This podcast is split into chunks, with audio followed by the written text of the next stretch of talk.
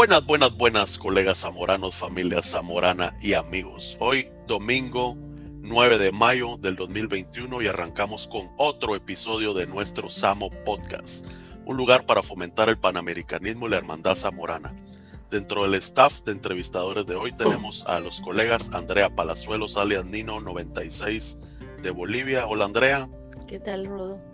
Y a su servidor José Rodolfo Abascal, Carepa 94 de Guatemala y hoy tenemos el gusto de presentarles como invitado especial a Boris Maya, alias Placa de la promoción Orión 99, originario de Puerto Viejo, Ecuador.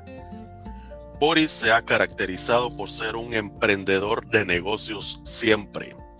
Ha trabajado en diversas áreas toda su vida, desde organizador de eventos y conciertos, hasta trabajos en jardinería y bartender.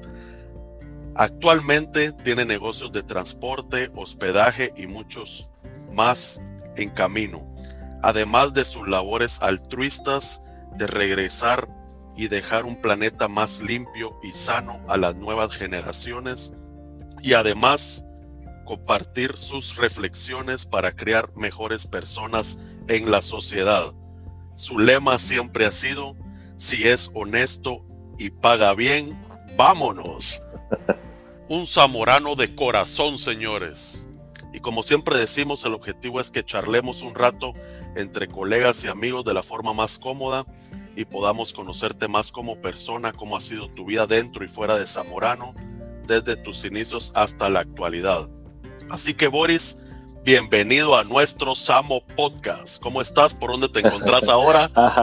Muchísimas gracias, Andrés y José Rodolfo. Muchísimas gracias de veras por la oportunidad de tenerme en su prestigioso, valioso y aportador de amor programa. Cada vez que uno escucha el Samo Podcast es, está volviendo a vivir la hermosura que disfrutamos en, en nuestro hermoso valle de la EAP. Estoy muy bien, estoy muy bien. Espero que se encuentren ustedes muy bien. Nuevamente, gracias por tenerme. ¿Cómo están ustedes? Bien, bien, por aquí. ¿Por dónde te... tenerte por acá. ¿Dónde estás ahora? Pues llegué ayer a la República Dominicana, como saben, yo estoy en un ah, proyecto filantrop de filantropía de limpiar, limpiar países, ciudades, y lo hago también como vacaciones. Me vine unos días a la República Dominicana, estoy en Santo Domingo. Qué Correcto. Fuiste a aprender bachata por allá vos. Sí, ya había estado hace nueve años, vine, muy lindo, les, les aconsejo, muy bonito. Sí, esas son playas paradisíacas, ¿verdad? El agua es turquesa, es maravilloso, muy bonito. La gente es muy linda, más que nada. La y la gente, el calor de la gente, ahí se siente uno acuerpado, pero rápido. Sí, la comida deliciosa también. Correcto. Bueno, Boris, eh, como sabes, eh, parece que ya has escuchado varios programas eh, del Samo Podcast, entonces, pues para empezar nos gustaría saber sobre ti, dónde naciste y que, pues cómo fue tu niñez. Cuéntanos de Boris. Pues sí, eh, nací en Manta, de ahí mis padres, solo de nacimiento, mis padres hicimos con mis hermanos en Puerto Viejo, tengo una hermana y un hermano en Puerto Viejo, Manaví, Ecuador, y mis padres siempre fueron muy, muy estrictos con nosotros en, limpiar la casa, al principio solo había un carrito viejo, me hacía limpiar el carro mi papá, nunca me daban dinero, yo les agradezco porque tú tienes 14, 16 años, me prestaba el vehículo, ponte, pero no me daba dinero, entonces eso me ayudó a que nunca fuera vicioso. Una cervecita, pero solo me alcanzaba para una cervecita. Entonces, fue, fue una niñez una adolescencia muy bonita. Tú sabes, en, si nacimos después de los 70s, 80s, tú podías jugar en la calle, andar en bicicleta, llegar de noche y no pasaba nada. Fue una niñez una adolescencia muy, muy bonita. ¿Tenías hermanos? Sí, una hermana. Eh, una hermana que es abogada y un hermano que trabaja en una tienda. Todos vivimos allá en Estados Unidos. sí. ¿Y qué recuerdas, qué más recuerdas de tu infancia?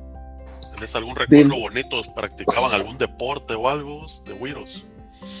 Eh, con mis hermanos jugábamos mucho, íbamos mucho a la playa con mis padres. Mi papá es de Bahía, de la playa, visitamos a mis abuelos. Recuerdo mucho de Navidad y Año Nuevo, familia enorme. Mi, papá tiene 10 hermanos, entonces éramos como 60 primos en la casa de los abuelos. Ah, la gran, pues fiestonas para esa época. No tenían televisores mis tíos, puros hijos. que les daban, amanecían ahí celebrando la, la Navidad y el Año Nuevo. Algo así, algo así. Qué alegre, güey. Y, y contanos, Boris, eh, ¿Cómo te, surgió la idea ahí para, o la, devoción así por la agricultura o por ir a Zamorano? ¿Cómo? cómo? Pues mira, qué curioso que preguntas. De niño siempre me, mi sueño era ser vaquero. Muchos sueñan ser astronauta. Yo soñaba ser el man del Malboro, así, caballos, vaquero. Con el lazo y todo. Sí, yo soñaba, soñaba con eso. Entonces estudié agricultura en la Universidad Técnica, que es gratis ahí del Estado. Pero ahí me enteré de Zamorano por un folleto. Y el amigo, el hermano de un del amigo que conocí en la escuela agrícola ecuatoriana, el hermano venía recién graduado de Zamorano. Eh, Alex Alcíbar, no me acuerdo, él llegó a trabajar con el ministerio en Ecuador, creo, si no me equivoco. Bueno, entonces él me, pinta la película de Zamorano, me dice cómo es, eh, y me enamoré, porque yo ya me hizo la película, yo tengo un folleto que no me acuerdo, lo saqué de la Universidad Agraria de, Ecuador. Entonces, doy la prueba.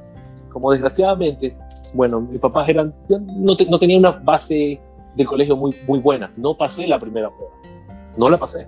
Entonces seguí estudiando en la agraria de Ecuador y mis padres me, pagaron a un tutor para lo que eran matemáticas, geometría, todo eso, lo que fallé en la prueba. En la segunda prueba sí paso. Entonces mis padres hacen un esfuerzo, hacen un préstamo y, me fui, y me fui, porque tenía muchas ganas de, de ser el vaquero Malboro. Vos creíste que de entrada ya, ya era el jaripeo y toda la cosa en la escuela. pero te estrellas con otra realidad, pero, pero muy linda, la verdad que la experiencia de Zamorano seguro que si yo muriera hoy día y vuelvo a nacer, me vuelvo ahí. Bueno, contanos, este, ¿cómo fue tu primer día al entrar a la escuela? ¿Qué recuerdas de esa primera semana? Llegué casi, llegué casi, vida, sí, cuando llegaste y todo. Llegué casi a la nochecita y a cargar maletas y descargar maletas. Y no hubo mucho recluteo, llegamos tardecito, entonces solo nos dieron de comer y al cuarto. Recoger las lámparas, me acuerdo, la bolsa, las botas, no hubo ese día. ¿Te juntaste con algunos otros colegas o se conocieron en, el aeropuerto? ¿Cómo se...? Con, uno me hice amigo y mira lo que es curioso de la vida, con que el que me tocó el vuelo Guayaquil, Tegucigalpa, él ya venía de Quito, Rodrigo Borja, y el que venía en el avión conmigo fue mi mujer, el Rubén Darío. Creer esa coincidencia tan grande. ¿Pero eso porque llegaron juntos, los asignaron o...? no sé cómo fue. ya estaba en el listado así preaprobado. Pero lo curioso es que ¿quién determinas qué asiento de vuelo compro yo y él? O sea, esa es la coincidencia. esa es la pues. coincidencia. Ah, se sentaron lado a lado. ¿Dónde vas? exacto. ¿Dónde vas? ¿Honduras tú? También. exacto, exacto. En el avión veníamos varios. Yo creo que un tercio del avión éramos estudiantes que veníamos. Sí, pues. ¿Solo para primer año iban ya reclutones ahí vos? Eh, ahí no me acuerdo. No me acuerdo. Ups, no me acuerdo que me hayan reclutado en el avión. Mil disculpas, se me cayó. ya. Y, de esa primera semana, cuando empezaste a conocer a tus colegas, a la gente que, ¿Qué recuerdas? Oh, lo, maravilloso, lo que más me gustó fue conocer otras culturas, conocer gente de Colombia, de Guatemala, de El Salvador. A mí me gusta mucho comunicar y hablar y soy bien amiguero, entonces eso fue lo que más me impactó, te soy honesto. La gente, las culturas, aprender, conocer, saber de qué comen, eso, eso. La diversidad. Desde, la primera semana desde la primera semana ya, ya empezaste a escuchar los, los acentos y tú feliz. Claro, claro, en el dormitorio, en el comedor, en todos lados. Y eso, eso fue lo que más me, me llenó los primeros días. como que te abre la mente, como que me sentía un niño en una juguetería. Porque a mí me gusta mucho, amo mucho a la, humanidad, a la gente, soy muy social, así es mi mamá. ¿Y alguna cultura que te haya llamado la atención vos, de, de, los, de todos los diversos países que... Esa pregunta es difícil. está medio difícil porque llamado la atención. Así, con algo, porque ponete, yo me recuerdo, eh, los dominicanos, ¿verdad? Te llevaban una grabadora ahí a la piscina y se ponían a bailar, ¿verdad? O sea, cada quien tenía su, su cosa. Habían otros que les gustaba ir a jugar fútbol, ¿verdad? O, sea, eh, como que cada quien tiene su... Otra gente que ponete los bolivianos era que la guitarra y y así como de trovadores se juntaban. Sí, sí. Pues creo que más la hondureña, me mucho como hondureños. Y ahí me empezó a fascinar la tortilla y ya esperaba el desayuno para comer tus frijolitos con ah, tortilla. ¿Qué te pareció eso? La, la, comida, la comida, porque como en Sudamérica no, no se come um, tortillas ni frijoles, ¿qué, qué impresión? Ahí fue, ahí fue que entendí que la canción de Arjona, tú caviar y yo tortilla, era esa tortilla porque yo la tortilla en Guatemala, ahí vine a entender que era la canción, que, que chingados decía la canción. Pues. Pero comiste desde el primer día. Eh, sí, sí me gustó. Sí, claro, lógico. Yo me adapté rápido a la comida.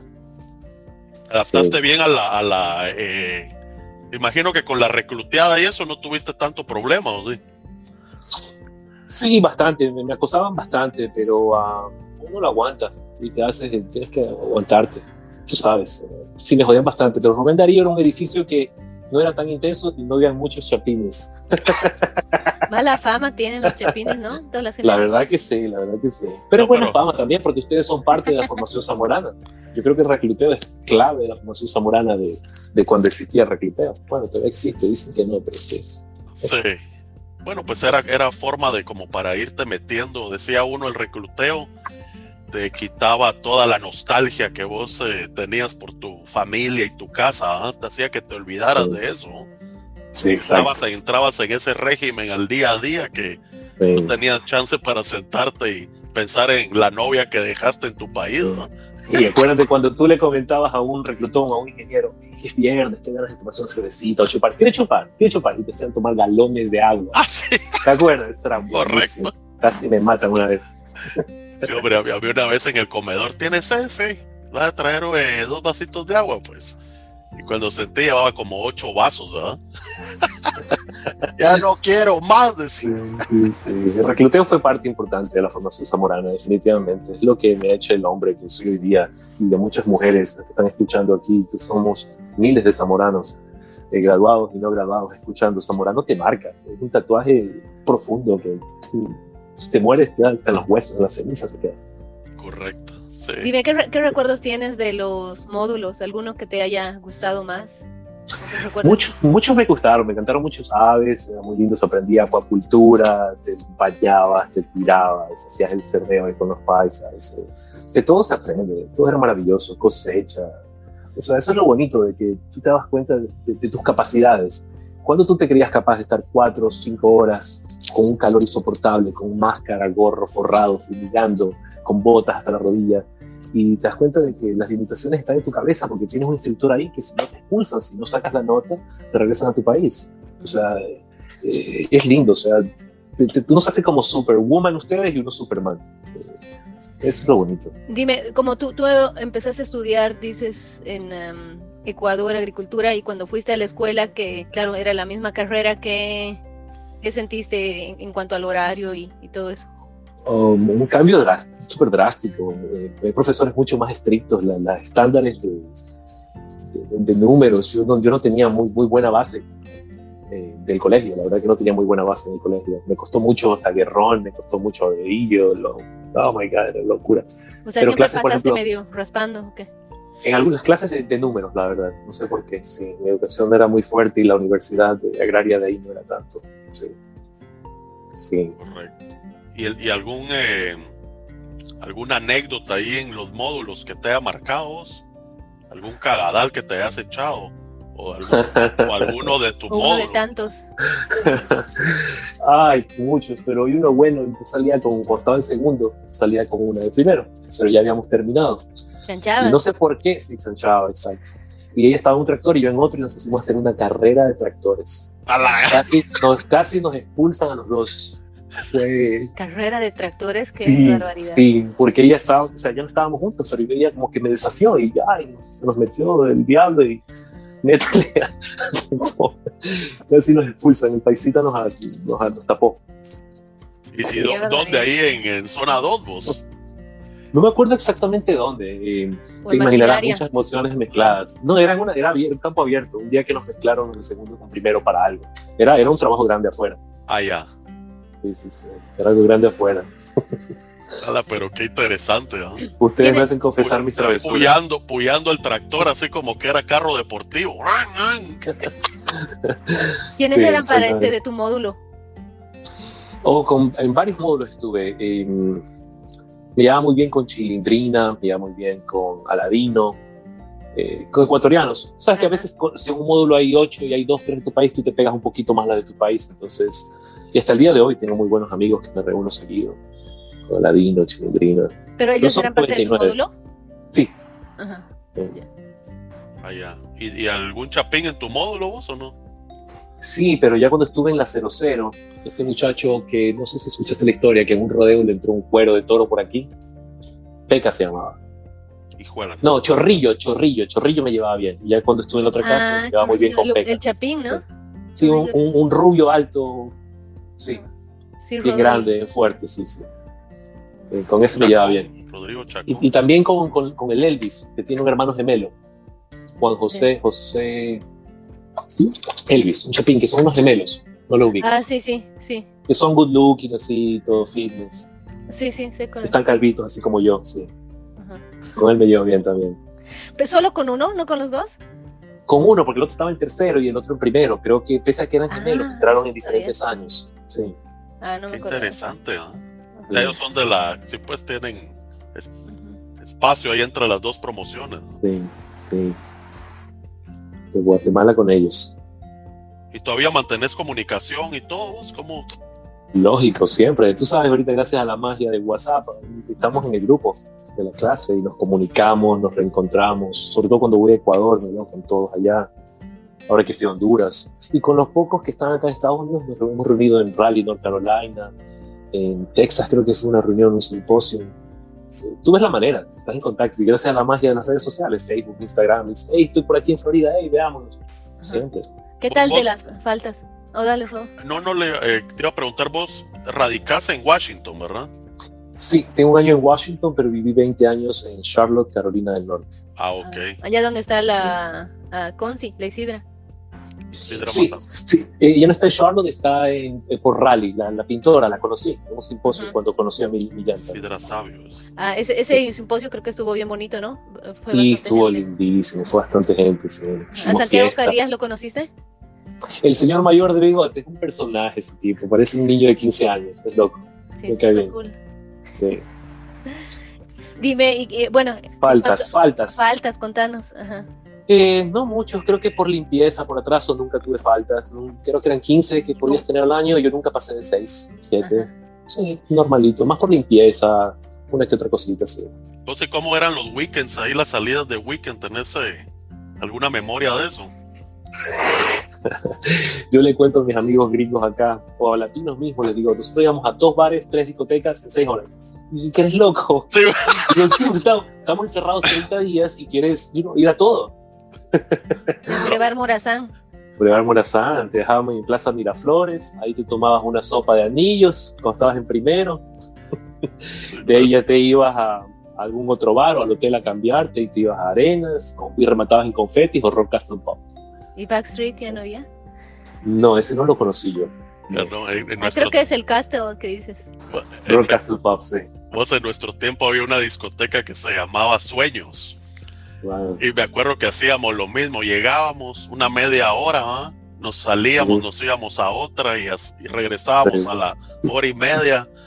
Y, y había una canción de moda, no sé, todavía lo hablamos entre colegas. Había uno la, la puerta a la discoteca y se oía estrecha este corazón. Corazón. cerraba la puerta, te ibas, ot- regresabas a las dos horas, volvías a abrir, estrecha este corazón. Te daban duro esa Sí. canción. La verdad que las, las farras, las rumbas que nos pegábamos los zamoranos y zamoranas eran buenas, por la presión que teníamos ahí adentro. Salías y te desinhibías mucho. Sobre todo cuando salías Sí. después de exámenes, ¿no? La semana Sí, esa claro. después de exámenes era a reventarla. ¿no? ¿Qué Sí. hacías las, eh, durante las am, semanas de vacaciones? Semana Santa. No salía mucho, te soy honesto. Creo que recuperé todos los trimestres. Creo que todos, a excepción. No, creo que todos los trimestres de mis tres años recuperé. Como te digo, ¿En me costaba mucho, mucho maestros. ¿Qué, qué clases, cu- qué clases son las que te gustaron? Siempre me quedé en números, estadística, Raderillo dos veces, Guerrón, todos, Guerrón me quedé. eh, ¿Cuál más? Números, básicamente en números. Física. ¿Qué? Y física. ¿El chango no te Irónicamente- tutoría?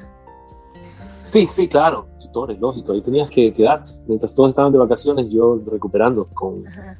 O sea, no era tan eficiente la, la tutoría del chango, así como dice él. Eh, no sé.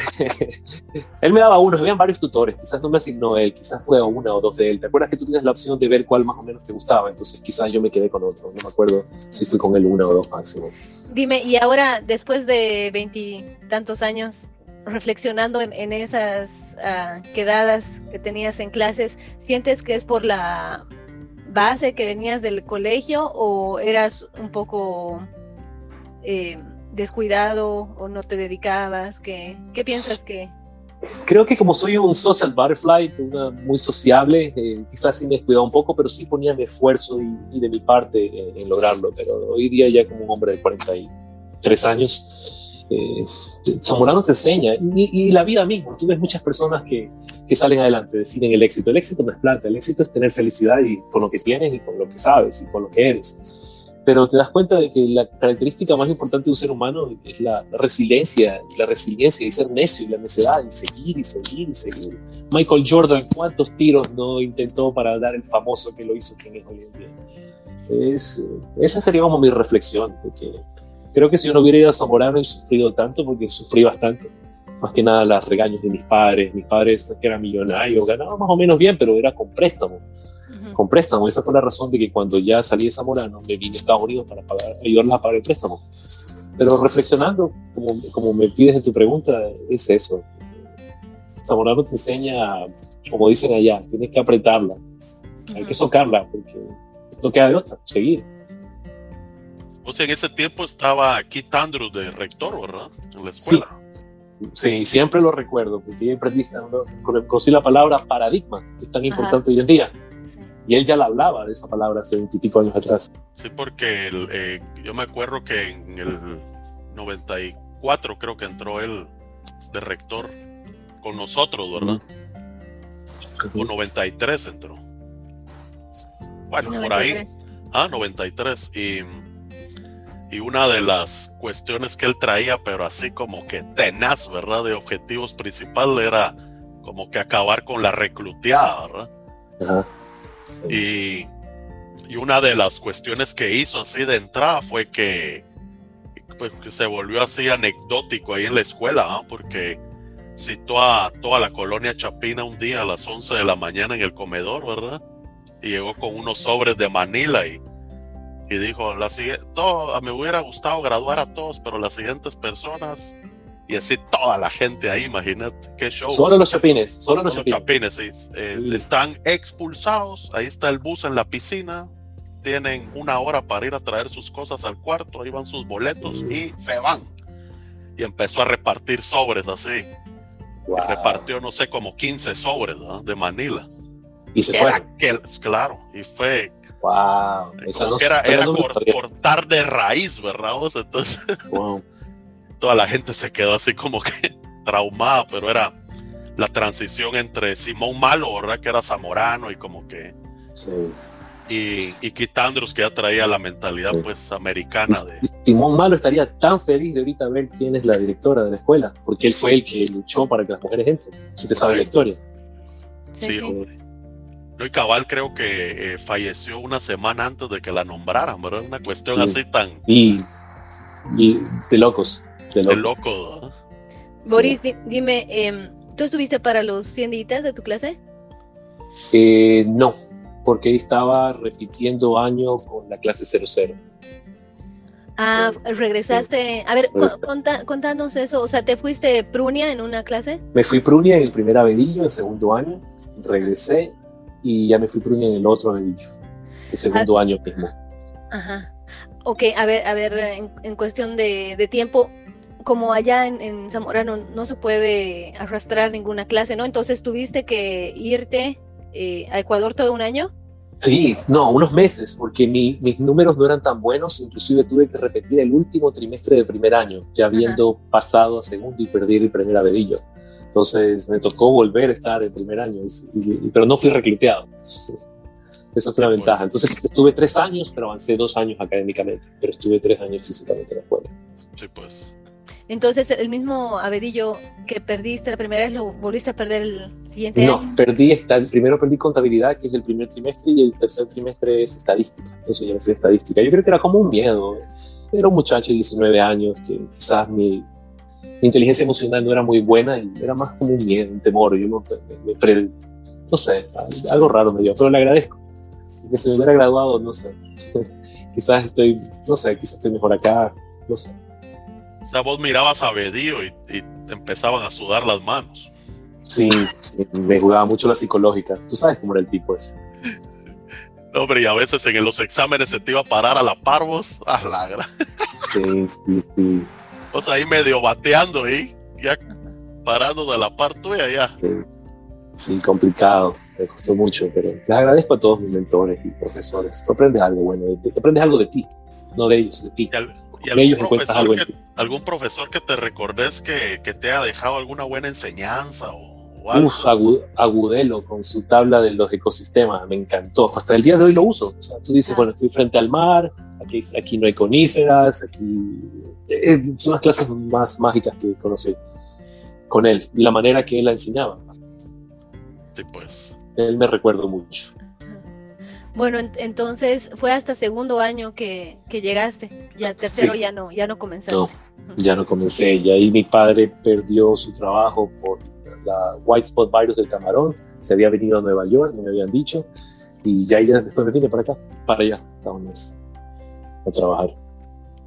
Ya, y bueno, entonces cuéntanos de mm, cuando, cuando ya te fuiste a Estados Unidos, que, ¿cómo, cómo empezaste tu, tu vida acá? ¿Qué, qué empezaste? Pues mira, tenía un amigo, entonces comencé de mesero eh, por las noches y en una fábrica de descargar camión por las mañanas. Yo venía bajadito del avión de Zamorano, dos semanas estuve en Ecuador y me vine. Entonces yo tenía dos trabajos, trabajaba de 7 a 5 descargando camiones en la fábrica, 7 y 15 la hora y trabajaba de mesero en un steak and shake por las noches. Ya como al año y medio trabajé en algo de jardinería, pero seguía al restaurante por las noches, porque las propinas son buenas cuando tú sabes vender. Aprendí a vender. Eh, entonces, he hecho de todo un poco, como, soy como todólogo. Ustedes también viven acá, allá en Estados Unidos y sabes cómo es. Como dijo este, por ejemplo, José Adolfo, de que mientras sea honesto y honrado y pague bien, démosle. Correcto. Démosle.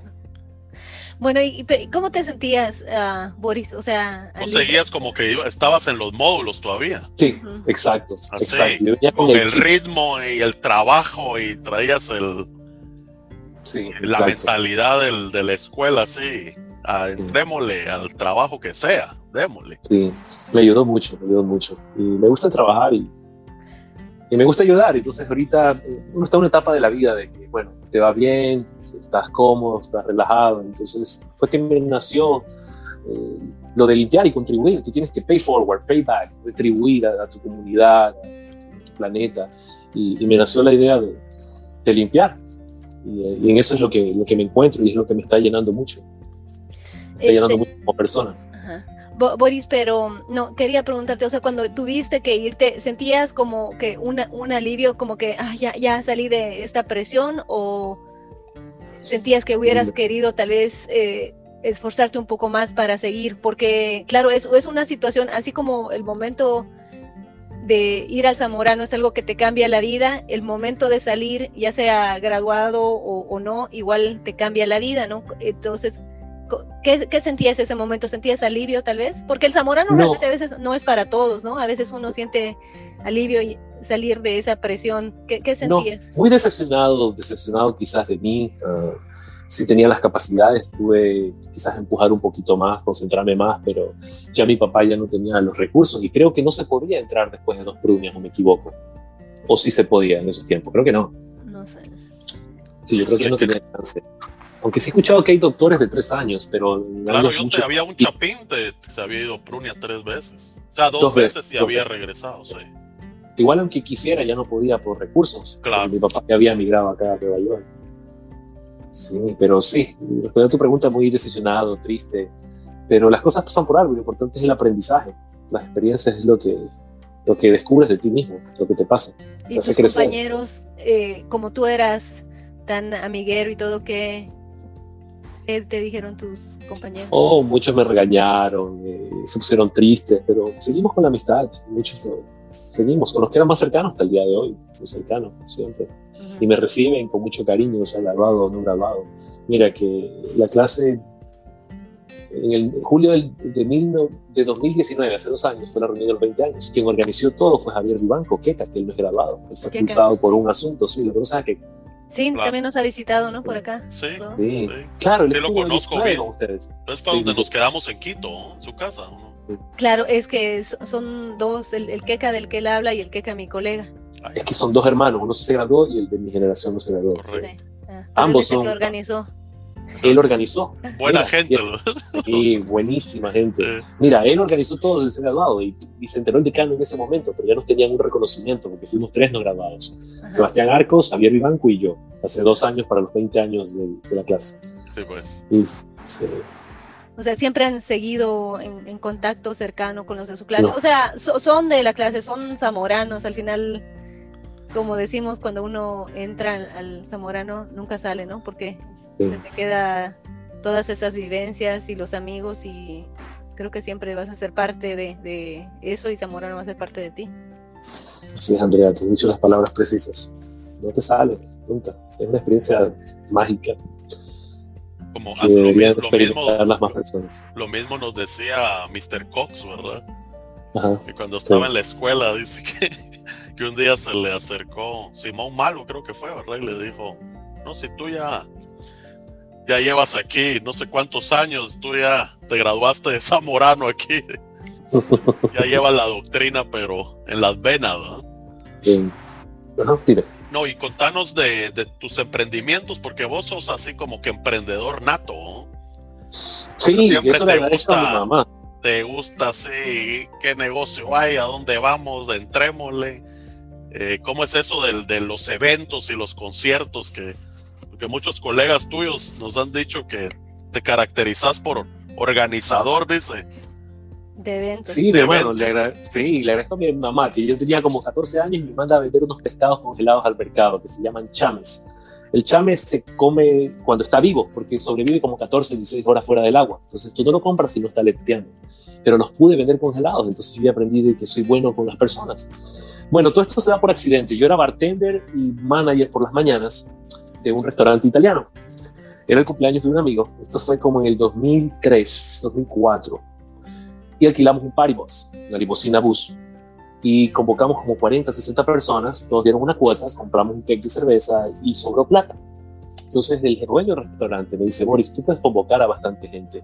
¿Por qué no haces otro paribus y los traes aquí y abrimos después de las 11 y lo hacemos discoteca latino, latino gringa? Él fue uno de mis grandes mentores, Phil Kovalkowski, que ya se nos fue de Nueva York, un italiano de Nueva York. Eh, entonces así comencé. La primera fiestita, en esos tiempos había, ah, me acuerdo era High Five, después había MySpace. Entonces ah. tú haces la publicidad ahí, fiesta latina acá, tanto la entrada, conseguí un buen DJ y me hice promotor de eventos sin saber que me estaba haciendo promotor de eventos. Y por las redes sociales. Como te digo, sí, en esos tiempos era High Five, MySpace y ya bueno, después ya saltamos al famoso Facebook, etcétera. Pero así comenzó. Entonces ahí me animé y ahí di un salto cuántico. Mira, yo no tenía ni 3, 4 años haciendo fiestas todos los sábados, todos los sábados, pero también trabajaba de mesero y bartender en el restaurante y un tiempo también era personal trainer en un gimnasio. Y también, ¿qué hacía? Siempre me ocupaba el tiempo, siempre. Bueno, entonces de ahí salí un salto cuántico en el 2008 y después de haber hecho esos conciertitos pequeños de artistas ecuatorianos, y bueno, hice Franco de Vita con un amigo y nos fue muy bien. Hicimos un préstamo, claro, a unos costarricenses que tienen negocio de pintura. Y ahí comencé a hacer muchos más conciertos. Nietzsche, Guayacán. ¿Los traías a los artistas a Estados Unidos o dónde Sí, yo los traía. Eh, es mejor cogerlos cuando están en gira para que te salga barato los costos. Si están en gira ya nomás le pagas el vuelo de Nueva York a Punta North Carolina. Pero lo que fue Franco Evita, Nietzsche y Guayacán, eso sí, desde Colombia. Franco Evita era un grupo, era su staff eran como de 34 personas que trajimos gente de España, Estados Unidos y Venezuela. Entonces fue carito, una logística un poquito más, más larga. Mira, irónico, malo en números, pero aprendí a manejar esos eventos. Pero la verdad que es sencillo, es como que hagas una fiesta, pero grande. Claro, oye, ahí, te diste cuenta que contabilidad no era tan difícil como te parecía en ese momento. Sí, sí, sí, exacto. Era nomás el era Bedillo nomás que me metía miedo. Solo le agradezco donde quiera que estés, Miguel. Un beso. claro, porque todo lo que haces, especialmente estando en negocios, tienes que estar ah, pues bien al tanto de, tus costos, ¿no? Para que te, salga, te salga rentable. Sí, sí, sí. Pues he perdido en algunos, como todos, se pierde, se gana. Pero es quizás eso. Y le agradezco de nuevo por la entrevista. Esto van a escuchar muchos zamoranos graduados y muchos zamoranos no graduados. Y les agradezco que me den la oportunidad. Yo les conté mi historia y les agradezco que me quieran entrevistar, no solo por, porque estoy limpiando, porque hago conciertos, pero espero este mensaje le llegue a muchos no graduados, que quizás se esforzaron mucho más que yo, que quizás eh, perdieron su beca, que quizás tuvieron problemas económicos o que perdieron un padre o sus padres perdieron sus trabajos, Eh, es duro, pero zamoranos somos todos, queda la esencia. si agarras lo bueno de zamorano, eres una superwoman y un superman. La verdad que sí. Dinos, eh, Boris, eh, entonces para contactar a los em, a, los grupos, a los artistas, ¿en qué consiste esa dinámica? Bastante fácil, ¿sabes? Tú le haces el Google a cualquier artista y ahí ves la página oficial y ahí tiene Contact Us. Le mandas un email al manager, el manager en cuestión de horas te llama. Ya cuando ves que seria la cosa, él coge un avión y te reúnes con él. claro, pero tienes que firmar algún contrato. O sea, ¿cómo saben que tú eres de una persona de confianza? Que tienes que tener tu eh, propia empresa. ¿qué? Sí, tienes que dar los depósitos de un monto. Por lo general es la mitad antes que se suban al escenario casi todos funcionan con la mitad, por lo menos los latinoamericanos. Ya, ajá, y, pero luego, ¿cómo, tú eh, cobras, digamos, cómo sabes que vas a tener la asistencia que necesitas?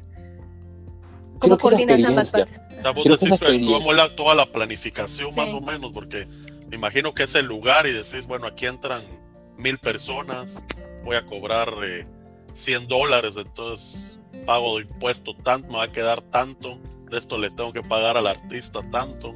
Exacto. Mire, y le agradezco a Guerrón que algo se aprendí de él. Las reglas de tres es clave para todo, hermano. Entonces yo aprendí de, como tú dices, logística. Aquí en este venue entran mil personas y tengo tres precios, 40, 60, 85. Mis gastos son, ponte 68 mil. Eh, para que me quede una ganancia por lo menos 20, 17, 25, tengo que... Vas tirando los números, y más bien confianza y ganas y ñeque. Es como una fiesta grande, nada más. Es como una fiesta grande. Te soy honesto, se me, se me dio muy fácil, por lo que soy muy, muy sociable, muy honesto cuando abrazo a la gente. Me gusta, o sea, disfruto, disfruté esos 16, 17 años que hice conciertos y fiestas. 17 años hiciste conciertos y, fiestas. Fiestas todos los sábados. Y un tiempo hacía dos viernes y cuatro sábados al mes. Wow. Hasta 360 personas entraban en un venue que tenía yo. ¿Con qué artistas eh, conviviste vos? O mucho con Tercer Mundo y Tranzas de Ecuador, eso nos traje como dos, tres veces. Ah, Son bien rumberos. famosísimo en Ecuador. Sí, uh, Douglas Espana, le gusta mucho el whisky, es muy buena persona. Parece que fuera zamorano eh, Douglas y Tranzas. De veras.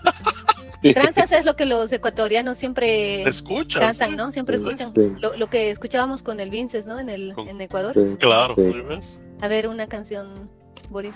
¿Cuál es la más? Debes buscarte un nuevo amor que sea todo un caballero. Eso, bueno, no soy bueno para cantar. pero dice que este cuate de tranzas, eh, o con quién estábamos hablando eso, que solo canciones así de despecho del, del hombre canta. Portavenas, bueno. Que todas lo trataron mal y siempre es así. Es que mira, eh, disfruto mucho lo que hago porque desde pequeño fui muy, muy fiestero, muy social. Entonces eh, me, me, llena a mí ver, por ejemplo, cuando en el 2009 me buscó un promotor salvadoreño de Atlanta. Dice, Boris, hiciste Franco Evita, tú tienes todos los contactos aquí en Charlotte, quiero traer a Jorge Celedón a Charlotte. ¿Lo ubican a Jorge Celedón? Claro. Bachatero, ¿no? Qué bonita es esta vida. Exacto, ah, no. Claro. Eh, va, vallenatero colombiano. Ah, Vallenatero, sí. Entonces ese evento sí fue muy grande. Eh, bueno, de Vita fueron como 1.800 personas, pero el de acá fueron 1.200, pero era solo un piso. Entonces, los colombianos les encanta bailar. Eso era una belleza. Ese fue uno de los mejores conciertos que me he gozado. Nos fue bien, gozamos y la gente gozó, entonces me ganó una reputación bastante grande. Entonces, toda esa gente colombiana que no conocía mis fiestas ya llegaban a mis fiestas. Es que yo usaba las estrategias de promocionar mis conciertos en mis fiestas y mis fiestas en mis conciertos. Flyers, contrataba chicos para que aparecen flyers, regalaba boletos en la fiesta, sorteaba boletos. Eh, me, las ingenié para, para trabajar en algo que me guste. O sea, dentro de la misma fiesta te promocionabas vos como promotor, para, para mi concierto próximo. ah, para el próximo. Exacto. Y no se pierda el próximo. Si esto está alegre, el próximo va a estar mejor. Sí, sí, ya hay promocionado los conciertos grandes y nos ayudábamos entre promotores. sí. Es más, ahorita el lunes me voy a ver con un muchacho que se llama Alex Bravo, hijo de, ¿cómo se llama el papá? Ese sí es bachatero. Bueno, con él nos ayudábamos. Él tenía conciertos y me daba Ahorita en Dominicana.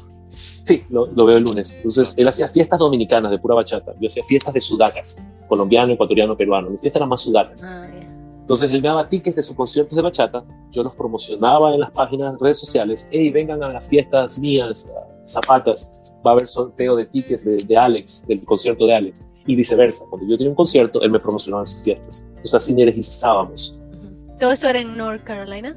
En Charlotte, Carolina del Norte. Sí. ¿Y qué tal? ¿Hay bastante comunidad latina por ahí? Es muy grande y más que nada de los monos ecuatorianos, estamos toditos ahí. Ah. Todos, miles, hay unos, qué sé yo, unos 40 mil costeños. Wow.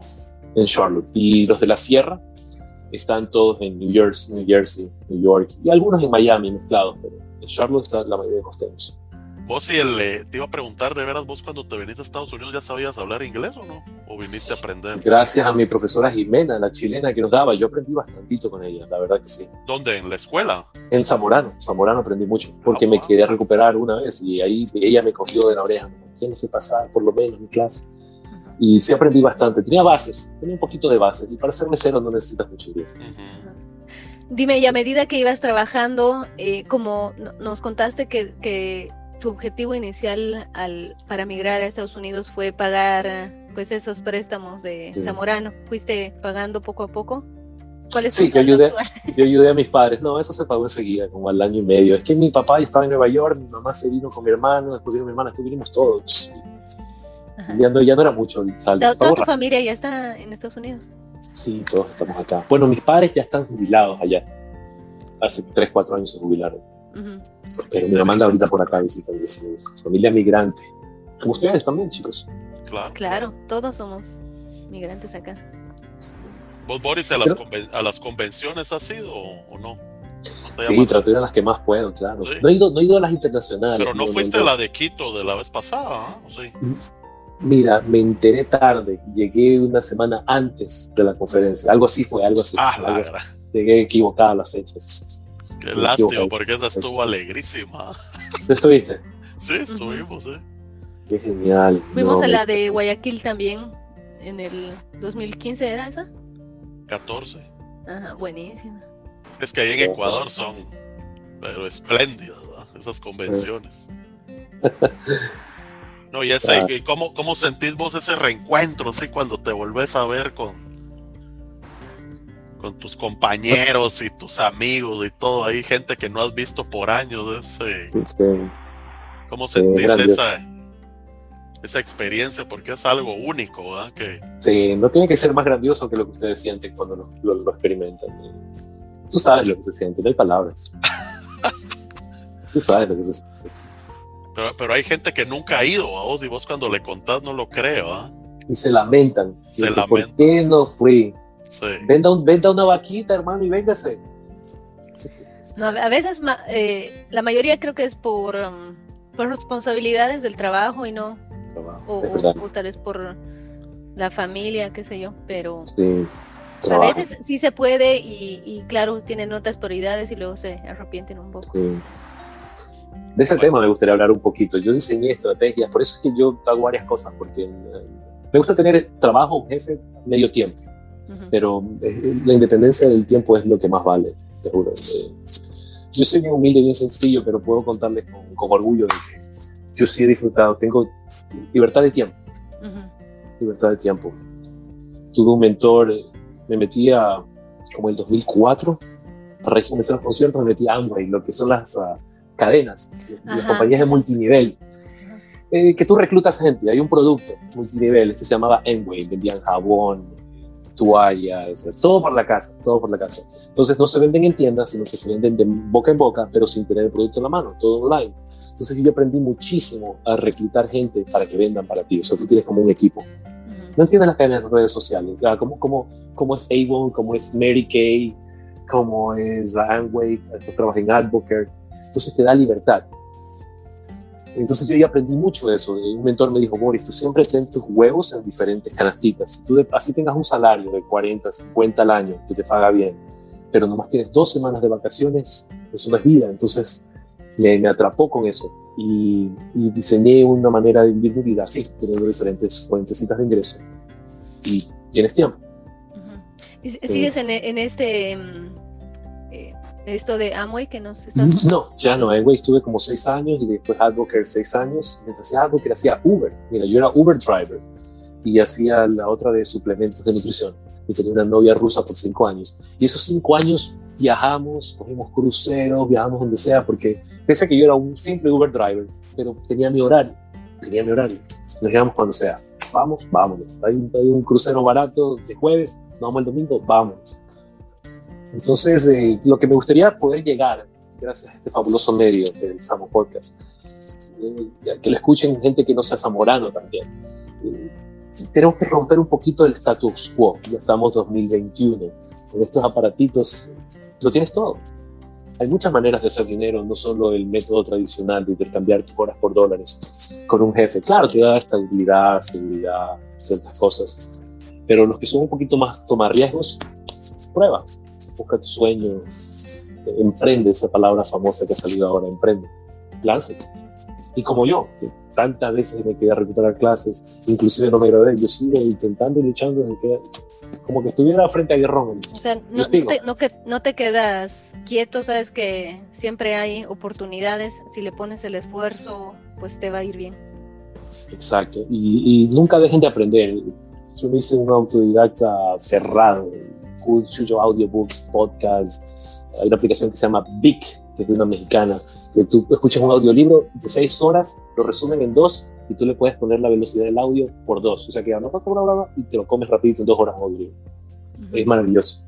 Entonces nunca dejen de aprender, más que nada el trato con la gente, cómo entender el dinero. Yo creo que eso nos falta, y eso falta en Zamorano, que tienen educación emocional y, cómo manejar su dinero. Y, profundizando un poco en ese tema, porque creo que es importante. Eh, yo me identifico mucho con vos, ¿verdad? Porque siempre creo que el que, la, que uno disponga del tiempo es no hay nada más valioso que eso vos.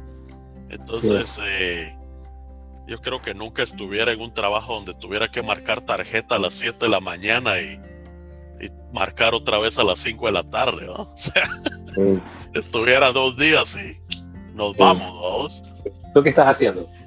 Claro, yo, yo trabajo eh, pues con temas de fertilizantes orgánicos aquí en California. Independientemente. claro, pero, pues eh, como asociado, pero eh, pues yo hago mi horario, mis, mi tiempo y todo, ¿verdad? Entonces, lógicamente, ¿verdad? Vos cuando vos empezás, tal vez es bueno, ¿verdad? Que tengas la experiencia, creo yo. Pero ponete aquí en el mundo de los zamoranos, ¿verdad? Es una diversidad total de, y nosotros nos hemos dado cuenta con los podcasts, ¿verdad? Hay gente trabajando en una cosa, en otra, en otra. Eh, o sea, que ni, siquiera te pasaba por la mente, ¿verdad? Y hay gente eh, creando sus propias empresas o trabajando para otra o consultorías, ¿verdad? Que también te da la facilidad de disponer de tu tiempo. Entonces, eh, ¿cómo puedes conjugar todo eso para que te permita a vos también tener una vida de calidad? Que es lo que que al final, porque al final el día a día y, y poder eh, tener la opción de, bueno, vámonos al crucero, vamos aquí, viajar es vivir y hacer lo que, cosas que te nutran el espíritu también. Creo que eso es valiosísimo para la vida. Pues. Muy, de acuerdo contigo, José Rodolfo. Y no es dinero, no tienes que tener dinero, mucho dinero en el banco. Es tiempo, es tiempo. Ponerle gasolina al carro, 20, 30 dólares, te vas, regresas en la nochecita, fuiste a la playa, al río con tu mujer, con tus hijos, solo, como sea. Es tiempo. Claro. No es dinero, es tiempo. Sí. Y, a veces también eso depende de eh, la responsabilidad pues que uno tenga para... Eh, para algunos es más fácil decir, eh, bueno, le pongo gasolina al carro y me voy, donde sea, pero hay personas también que tienen la responsabilidad de mantener a su familia, a sus hijos, y por más que quisieran hacer eso, pues a lo mejor no, no pueden. Eh, así que todo es relativo, yo creo que lo importante es eh, eh, pues ser, feliz donde en las donde uno esté trabajando, ser feliz con lo que uno aporta a su equipo, a, su empresa, a su tiempo, a su familia. Eso yo creo que es lo importante, ¿no? Ser una, persona de bien, poder generar cosas positivas. Sí, tienes toda la razón. hay gente que tiene diferentes prioridades gente que le gusta viajar, gente que no le gusta viajar, gente muy hogareña, que esa es su felicidad. La, mariposita de la felicidad es diferente color para cada persona. Tienes toda la razón. Boris, bueno, regresando un poquito a, tu trayectoria, estuviste 17 años como organizador y promotor de eventos en North Carolina, ¿sí? Sí. Y luego que te cambiaste de ciudad, eh, ¿por qué dejaste de, hacer eso y, a partir de ahí a qué te dedicaste? Pues uh, en el 2000, hace tres años un poquito bajó, hubo mucho ecuatoriano y colombiano que se regresó de North Carolina a sus países porque ya no tenían los, los papeles o la licencia de conducir expiró. Entonces el negocio del entretenimiento bajó. Y lógicamente con el virus todo se me cayó hace año y medio. Entonces yo me estaba dedicando a, era bartender, alquilo una, tengo un, programa de Airbnb en Ecuador, turístico, tengo, rento uno de mis carros con una aplicación que se llama Turo, y tenía un carrito viejo para ir a meserear ahí en Charlotte, pero con el virus todo cambió, entonces me puse a entregar comida con DoorDash con el carro. Pero mi hermano tiene un condominio de dos cuartos donde vivía con mi papá y me viene diciendo ya por tres, cuatro años, voy, vente acá a Washington, vente a Washington, compartimos gastos y me ayudas y yo te ayudo. Y con el virus, a raíz de que perdí el trabajo part-time que tenía de cero, de jueves a domingo, me vine y acá me dedico a lo mismo, a entregar comida en, el carro. De lunes a lunes. Porque lo tuyo era súper social, ¿no? Todo el tiempo las, las fiestas, los, el, trabajo de bartender es, y son los lugares que más se han afectado con la pandemia, ¿no? Y hasta ahora no, nada se ha estabilizado de nuevo nuevo, ¿no? Entonces ya hay paró todo, toda la fiesta y hay que reinventarse, como nos enseña el labor a un día de Zamorano, reinventarse y darle para O como tú decías, eh, José, José, que Zamorano hace de todo, como esta chica Winnie que la entrevistaron, escuché su porque ella es psicóloga, muy linda, interesante, y ella la conocí con su esposo. Es reinventarnos, es reinventarse y seguir. Boris, en ese sentido, ponete vos un tema interesante que a tratar con vos. Vos siempre has estado muy eh, relacionado al, a las eh, redes sociales, al manejo y toda la cuestión, ¿verdad? Y yo no sé si vos sabés, pero se, ahorita en, el, en este año de pandemia, ¿verdad? Toda la compra de servicios y, y productos por internet, ¿verdad? Eh, subió dramáticamente dice que más del 30% se calcula, que no se esperaba ese crecimiento tan exponencial. Pero lo más interesante es que va a seguir subiendo. Sí, exacto. Entonces, eh, vos que has estado envuelto en eso, ¿qué, qué opinión te merece? ¿Cómo generar ingresos por medio de aplicaciones o cuestiones virtuales? O, eh, ¿Cómo te merece eso? ¿Qué, ¿Qué idea tenés de eso? Pues siempre tener la mente abierta y yo, uno de mis mayores maestros es YouTube. Si algo me llama la atención, yo me meto en YouTube. Me acuerdo hace unos cuatro años, una Navidad pasada, compré seis guitarras en eBay y las vendí en Amazon a mayor precio, pero yo nunca tuve las guitarras, nunca tuve la plata para invertir en las guitarras. Una vez que el de eBay me pagaba, ya le compraba el de Amazon y se le enviaba al comprador de eBay es simplemente mantente abierto y alerta, abierto y alerta. Y tienes razón, mira, el 2020 empieza la pandemia y todo, fue uno de mis mejores años económicamente por la entrega de comida. Yo llegué aquí a Washington en plena crisis en marzo del año antepasado, pasado, y entregas delivery, delivery, 13, 14 años, horas al día, delivery, delivery, delivery. Esa es una tendencia muy grande que está dando en Latinoamérica, con Globo, con entregas de comida, los emprendimientos de comida, de todo domicilio, ya Amazon ya distribuye en Ecuador, no sé si en Guatemala o Bolivia, Amazon ya llega hacia... Ajá. No, incluso la distribución, ¿no? tenemos, eh, tengo una colega que eh, ha empezado a mm, eh, ofrecer diferentes comidas, o sea, hay gente que prepara en, sus casas, ella pone la, mm, la oferta o la comunicación en, las redes sociales y todos se benefician, ¿no? La gente recibe su comida en su casa, ellos eh, ganan de las ventas y la gente que está produciendo, que son pequeñas eh, familias, tres productoras, también se benefician. Y es algo que ha comenzado a raíz de la, de la pandemia. Pues igual se tuvieron que, reinventar y gracias a Dios les ha ido muy bien. Sí, en todo, todo obstáculo hay que buscar la otra O, pero de oportunidad. Y cuando te caes, es eh, crecer o, quedarte caído. You cry, you fly. Es avanzar. Y bueno, aprovechar las tendencias, tendencias, siguen las tendencias. si, alguien, si alguien quisiera contactarte para que lo asesoraras en algún emprendimiento eh, virtual, ¿podría ser una opción o no? Pues sí me gustaría, la verdad, aquí te comparto, yo ya estoy vendiendo un poquito mis conocimientos, no modestia aparte, tengo un muchacho ecuatoriano en Barcelona que yo le cobro a 15 la hora por WhatsApp. Yo estoy haciendo mis entregas de comida y le estoy haciendo coaching, guiándolo. Tengo una muchacha en Guayaquil, Ecuador, y son mis dos primeros clientes que tengo. Y ya estoy vendiendo un poquito ese mi producto. Eh, claro que sí, con mucho gusto. Eh, Boris Maya, estoy en las redes, Facebook, en Instagram, más que nada. No, pero, pero para asesorarlos en emprendimientos por internet, ¿verdad? Porque eso se viene con todo y realmente uno no tiene los conocimientos ni las habilidades esas, más que todo lo hace, lo tenés que ir desarrollando por pura experiencia, ¿vos? Entonces, si vos ya tenés años de estar haciendo eso, ya estás como que más envuelto y familiarizado con todo. Y, lectura, o sea, sí me gustaría ayudar a más personas con asesoramientos y más one-on-one, que ya tengo, digo, tengo dos clientes.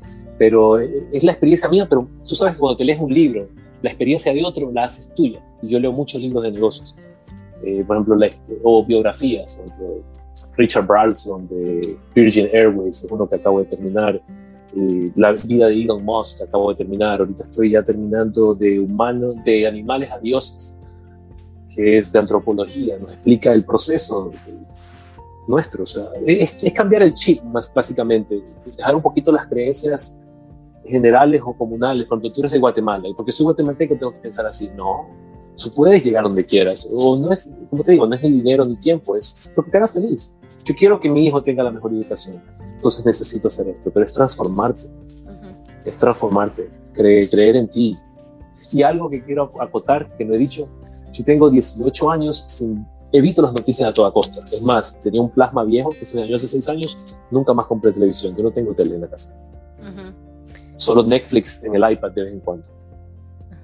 Entonces, ¿en qué te dedicas tu tiempo más? ¿En leer, escuchar programas? Eh, pero sí te mantienes en las redes sociales, ¿no? Bien activo en las redes sociales sí mantengo activo, y me entero un poquito de lo que pasa en el mundo, pero no profundizo. Trato de ayudar a quien puedo. Eh, pero por ejemplo ahorita hay tantas crisis, sé que hay en Colombia, hay tantas cosas, pero si no puedo hacer nada, no me puedo eh, obsesionar como muchas personas que están 5 o 6 horas viendo qué pasa en Colombia. Eso también te enferma. Claro. Pues en ese sentido vimos de que eh, cuando empezó la pandemia, pues hubieron muchos emprendimientos que surgieron, ¿verdad? Sobre todo en la comunidad zamorana. Y uno de estos, pues, es el Samo Podcast, ¿no? Es hermoso. Pero, pero eh, a la par de eso, eh, varios colegas, pues, te vimos a vos también eh, mandando mensajes de, de, reflexión y mensajes bonitos, inspiradores, ¿verdad? ¿Cómo nace esta iniciativa tuya? Pues um, es lo que leo. Básicamente comparto lo que entra en mi cerebro y lo que me está transformando y siendo mejor cada día quiero compartirlo, que llegue, a otros. Es amor, es simplemente amor. Yo creo que, que todo es amor. No es querer. querer decir te quiero es que yo te quiero, que seas mío o mía. Es amor. Es como conexión. Boris, dinos, eh, ¿cómo, ¿cómo, comenzó eh, esta iniciativa de limpieza del, del, planeta, lo que haces, contanos un poco de, de eso. Oh, sí, muy lindo. Eh, yo siempre cuando hacía las compras de, este comisariato pasaba por unas, un canal que había al lado de unas vías del tren, siempre estaban sucios. Y yo un día dije, ¿sabes qué? Voy a ir a limpiar eso. Pero como me gusta mucho andar fregando en las redes sociales, me tomé una foto con la basura y un video con toda esa basura y me puse guantes, una bolsa, recogí, como los domingos en Zamorano, y a raíz de hora y media o casi dos horas tenía cuatro bolsas llenas y me hizo otra foto, tú sabes, y lo puse en las redes sociales. Y tuvo buena acogida, la gente me dice, bravo, que hubiera más gente como tú, bla, bla, bla. Y eso me, me llenó mucho el ego, me hizo sentir bien como ser humano, que hago mi aporte. Nadie me paga para dos horas irme a... Me duele la espalda echarse cada rato.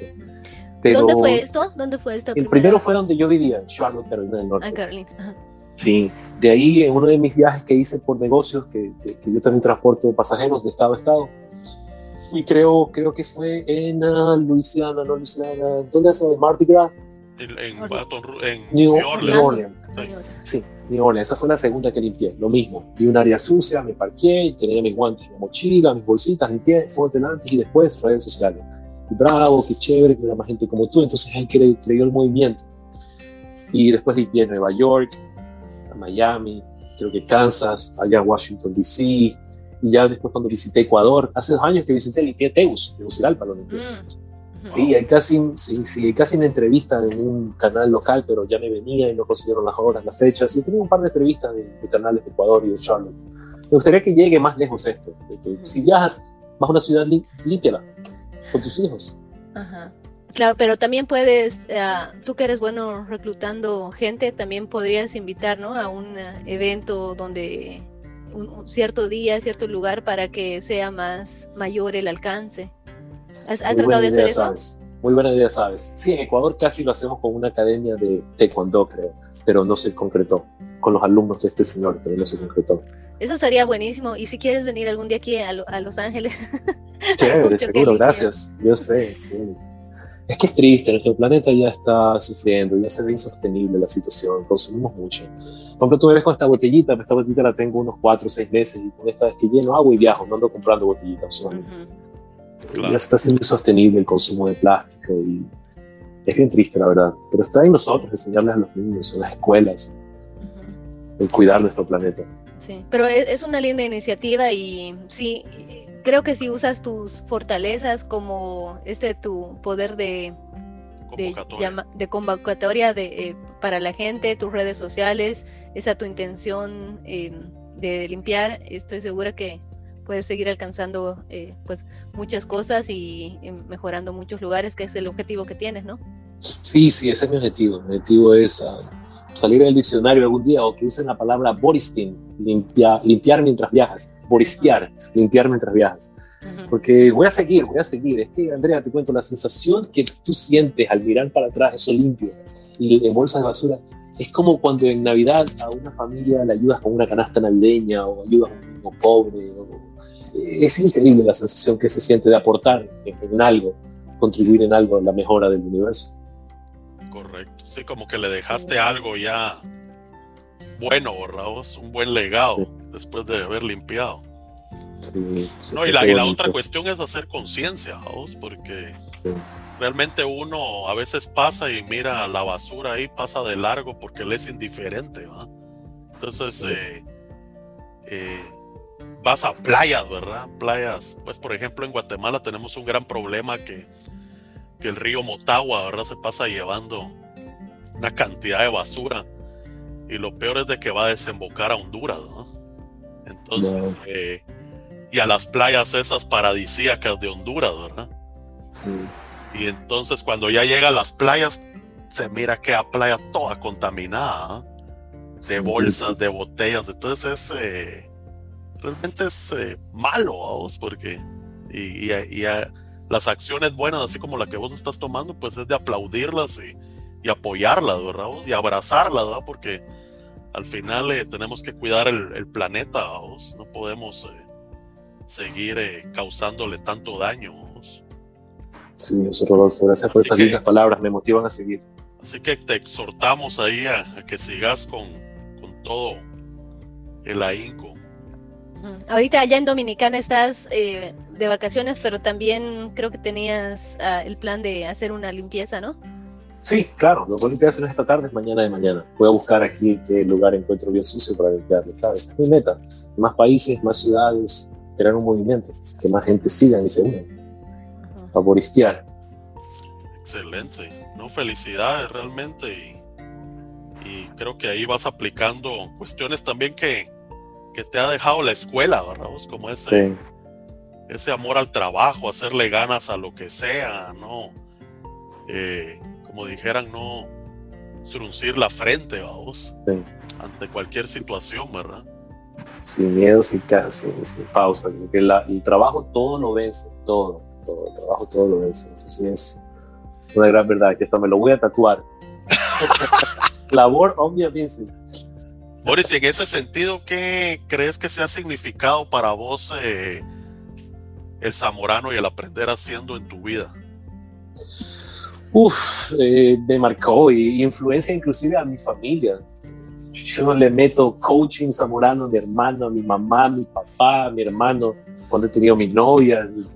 Es gran parte, es parte de mí y lo comparto ese amor. O sea, si tú aprendes algo, no es para que te lo quedes, es egoísmo, tienes que enseñarlo a algo. Sharing Claro. is caring, dice. Of course, sharing is caring. Y Boris, eh, ¿qué es el éxito para ti? Creo que nos mencionaste un poquito, pero ¿podrías repetirnos qué es el éxito para ti? No, para mí el éxito es ser feliz donde estás con los que tienes y estar presente, más que nada estar presente en el momento. Porque cuántos se meten a la ducha un privilegio que tenemos solo un 40% de la población mundial y están pensando en lo odioso que es mi jefe, lo que mi suegra tengo que ir ahorita el domingo a almorzar donde ella. O sea, está presente en el momento. Si estás duchando, disfruta ese regaderazo. Si estás comiéndote una tortillita con frijol porque no tienes plata, disfruta ese momento. Si te estás comiendo un caviar en la Torre Eiffel con champán, disfruta ese momento. El éxito es estar presente. Yo creo que estar presente y, ser feliz. La felicidad viene de dentro, no, no buscar afuera, buscar adentro descubrirte quién eres y, ser feliz con lo que tienes y con lo que puedes lograr. Y si lo quieres lograr, bien. Y si no, también eres, eres exitoso si no le haces daño a nadie y contribuyes. Más que nada, contribuir y compartir amor. Compartir amor es el éxito para mí. Compartir amor. Excelente, Boris. y, a lo largo de la vida, eh, pues uno siempre tiene sus mentores, ¿verdad? Que lo van guiando en algunos sucesos, ¿verdad? De la vida. Vos mencionabas algo de eso, que ¿quiénes podrías decir que han sido tus mentores a lo largo de tu vida? Eh, pues algunos, como te digo, mucho fue este italiano americano que era dueño del restaurante, que yo era bartender, aprendí mucho de él, del trabajo, de la puntualidad, de cumplir, de la honestidad.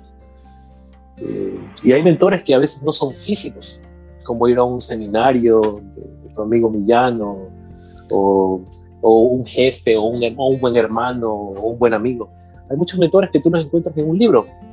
Leerte libros es como estar teniendo una conversación con las personas más exitosas del mundo. Con el autor. Los invito a, sí, los invito a que lean un poquito más. Ahorita en YouTube está cualquier libro, en cualquier idioma, gratis. Wow. Y uno pagando audible vos. YouTube tiene su ventaja, porque tú sabes que YouTube si no pagas el premium, que lo cierras y ya se te va. Si estás manejando, ya no puedes abrir el mapa. Claro. Tienes que buscar tus mentores afuera. Si algo te interesa, ve, investigalo. Hoy día la, ignorancia es opcional. Con tanta tecnología que hay, si tienes uno de estos aparatitos en tus manos, la ignorancia es opcional. Boris, ¿qué, aconsejarías tú a los zamoranos en la escuela, tal vez que están experimentando un poco e-, esa presión, esa dificultad, tal vez de pasar alguna clase que les cuesta pasar, ¿qué, ¿qué consejo les darías ahorita que están en la escuela y que tienen tal vez la oportunidad de ponerse más las pilas? ¿Qué les dirías? Muy linda pregunta y me diste directo en el corazón, porque me entraron muchos sentimientos. Yo creo que da lo mejor de ti, da lo mejor de ti. Para todos la meta es ese anillo, ese título, ese papel que den lo mejor de sí y que no se rindan. Y que Zamorano igual es, un tatuaje que llevan dentro, con o sin anillo. Correcto. Boris, ¿y qué es algo que la gente eh, no sabe de vos que quisieras compartirnos?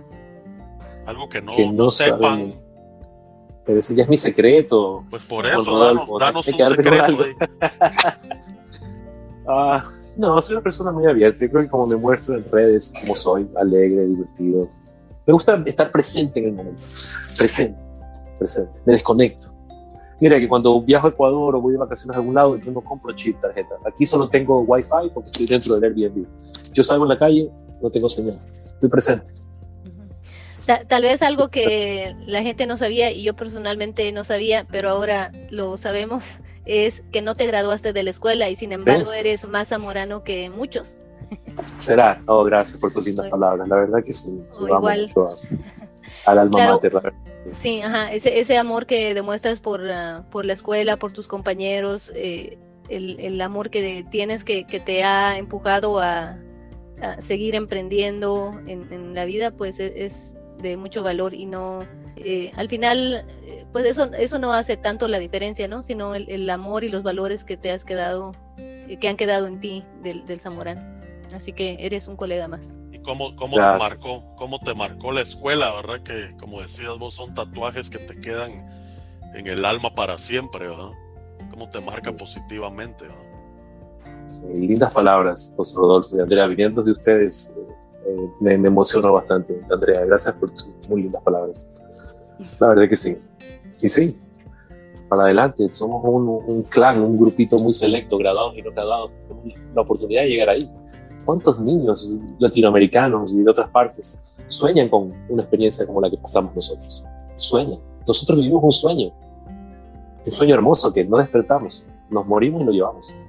Boris, bueno, Boris, te vamos a hacer una trivia zamorana, así que. Dale. Te voy a decir una frase o palabra y vos me decís lo primero que se te venga a la mente. A ver cómo está el tubo. Ok. Vamos pues. Eh, nombre científico del maíz. Ah, ni idea. Me acuerdo de las cucúrbitas un poco, pero ese no. maíz, tan sencillo, ¿no? A ver, del melón, del melón, pues. Cúrbita, uh, variedad capitata, creo que es. ¿Sí? No sé. Pero es cucurbitácea. Bueno, eh, peine. Perezoso, vago. A ver, plato preferido en la escuela. Uh, cuando, uh, cuando hacían el guiso de, de, carne con bastante arroz y esa ensalada de tomate y pepino, mmm, rico. Sí, me acuerdo, buen, buen plato ese. como de fiesta era. ¿Y, la leche fría vos no te gustaba? La leche fría, claro, de chocolate o la de búfalo Wow, increíble. Vamos a ver. ¿Playa Manabí o Montañita? Manabí, Manabí. Montañita ni conozco, ¿sabes? De verdad. Sí, no, de verdad. Full Manabí. Manabí. Ahí te vi la vez pasada con tu pescado. ¿Cuál era? ¿Ese, ese es plato típico de Manabí o no? Sí, sí, es un pargo. El snapper que ah, en Estados Unidos, snapper, hay mucho allá. Ok, y la última, pues. ¿Quién tiene la razón? Eh, a mí no me gusta tener la razón, una responsabilidad muy grande. Pero si estás en una relación amorosa, la mujer, dile, sí, mi amor, tú tienes la razón, I'm sorry, I'm wrong. Como siempre no me crean a mí, la razón es toda tuya. claro, investigalo y más que nada experimentalo. Yo te puedo decir, ok, aquí esta playa de República Dominicana es bonita, pero no, ven, experimentala. Correcto. Bueno, Boris, entonces ya llegamos al, al, final de la entrevista, ¿verdad? Te queremos agradecer ahí por el tiempo y, y como decías vos, esto lo vamos a compartir con toda la familia zamoranos, zamoranos y sus familias, amigos y con quien vos lo querrás compartir también. Yo creo que es una experiencia muy bonita, ¿verdad? Eh, el emprendimiento creo que es nato en todo, ¿verdad? Uno lo desarrolla más que otros como vos, ¿verdad? Y, y todas esas labores altruistas, pues, como te dije anteriormente, pues es de aplaudirlas y, y exhortarte a que las sigas haciendo, ¿verdad? Eh, cualquier apoyo, pues ya sabes que estamos a la orden y te quiero mandar un abrazo, muchas gracias por todo, ¿verdad?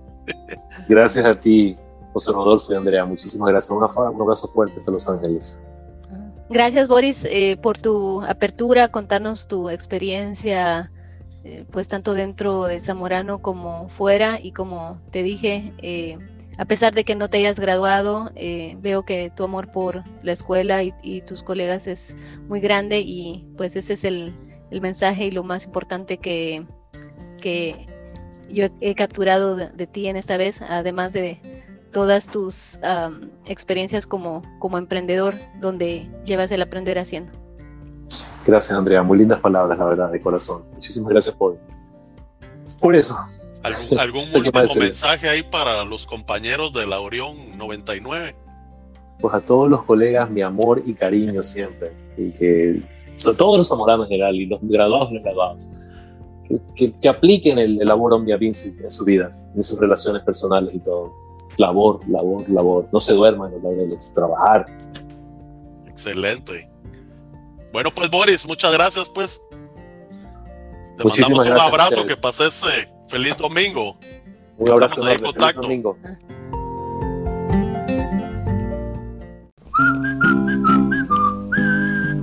Muchas gracias colegas y amigos en general. Hemos llegado al final del presente episodio de El Samo Podcast, un sitio de todos los zamoranos y para todos los zamoranos, familia y amigos. Próximamente seguiremos transmitiendo más entrevistas personajes y grupos que de una u otra forma han sido parte y han tenido alguna relación con Zamorano, para que de esta forma sigamos conociendo y aprendiendo cosas nuevas de experiencias, historias, anécdotas, errores, aciertos y muchísimas perras más, pero sobre todo conocer personajes únicos que solo Zamorano pudo generar. Mándenos sus mensajes a nuestro email samopodcast.gmail.com o háganos llegar sus sugerencias por cualquiera de las redes sociales. Y por favor no olviden en suscribirse en cualquier plataforma de podcast de su preferencia, solo buscándonos como El Samo Podcast. Y así no se pierdan ninguno de los nuevos capítulos que vamos publicando. Y por favor, compartan nuestros podcasts en sus grupos de chats con sus contactos y en sus redes sociales. Nos pueden encontrar en Spotify, Google Podcasts, Anchor, Apple Podcasts y más. Muchas gracias de nuevo, colegas. Esperamos les haya gustado y les mandamos un caluroso abrazo a todos. Zamoranamente y hasta la próxima. Un cartón en esta mano será tu deseo, será tu deseo. 10 de diciembre, un anillo en este dedo, un cartón en esta mano será tu deseo, será tu deseo. Llegando, llegaste, te miré de frente, después puse un nombre, te llamaste perro pasando, pasaste llamé perrote y que pase el tiempo, Romeo será.